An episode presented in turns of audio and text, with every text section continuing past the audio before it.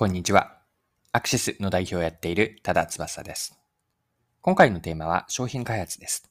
面白いと思った調理器を取り上げて、プロダクトアウトをキーワードに商品開発やマーケティングにも学べることを見ていきます。よかったら最後までぜひお付き合いください。よろしくお願いします。はい。今回ご紹介したいのは、レトルト亭というレトルト食品専用の調理器なんです。レトルトを温めることに特化した調理器で、食パンのトースターのような形をしています。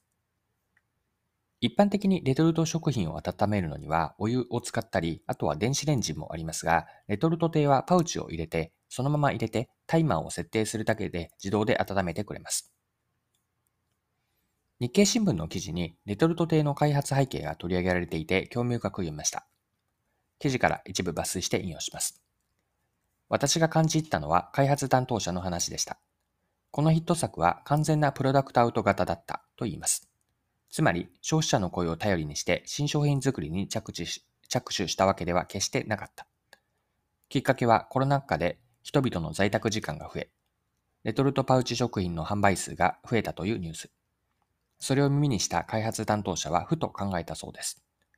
レトルト食品にも不便な部分ってないか？そして導き出した答えは、温めるのが実はちょっと面倒というものでした。社内会議は紛糾したそうです。お湯くらい沸かせよという声も上がったと聞きました。そこで、まずはクラウドファンディングを提案。そうしたら、開発担当者本人すら想定外の大反響となった。はい。以上が日経の2022年5月の27日の記事からの引用でした。引用の最後に、クラウドファンディングでは想定外の大反響とあったんですが、具体的に幕開けでは、目標金額の50万円に対して、集まった支援の金額というのは合計2255万円。これを超える支援を集めたんです。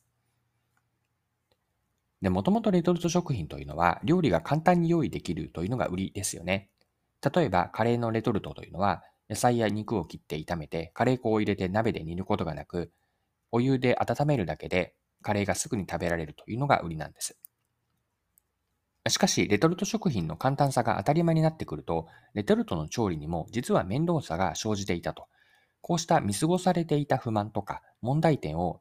見出した。ここにヒットの理由があると見ているんです。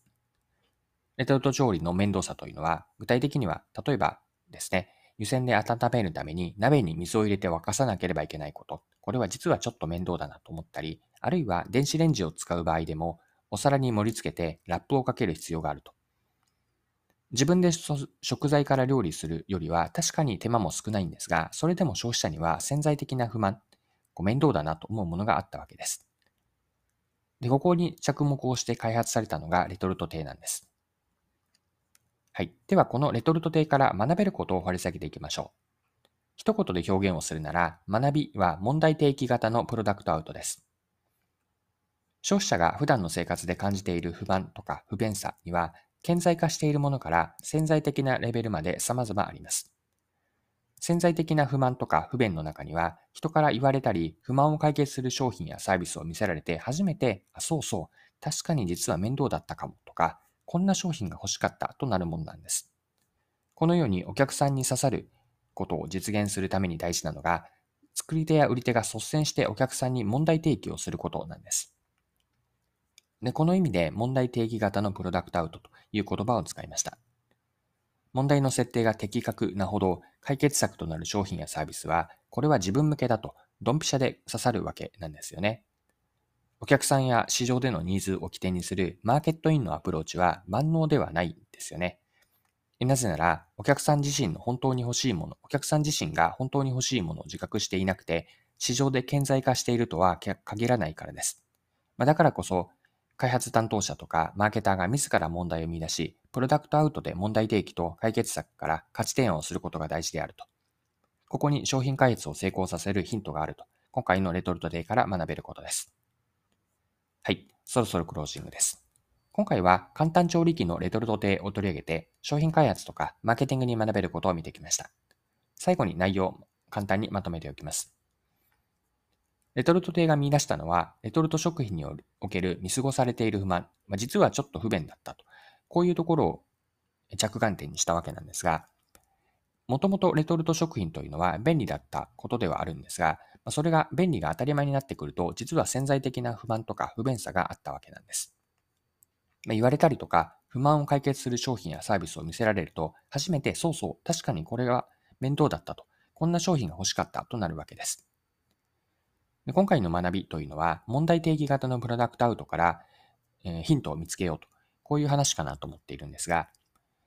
今のプロダクトアウトといった逆の概念ですね。マーケットインという言葉、お客さんとか商品のニーズを起点にするマーケットインというものがあるんですが、マーケットインは決して万能ではないんですよね。というのは、お客さん自身が本当に欲しいものを自覚しているとは限らないからです。まあ、そこで開発担当者とかマーケターが自ら問題を見出し、プロダクトアウトによって問題提起と解決策から価値を提案しようと。でその問題設定が的確なほど解決策となる商品やサービスは、これは自分向けと思ってドンピシャで刺さるわけなんですが、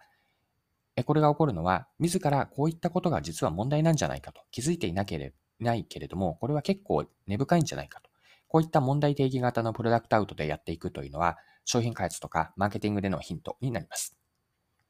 はい。今回も貴重なお時間を使って最後までお付き合いいただきありがとうございました。それでは今日も素敵な一日にしていきましょう。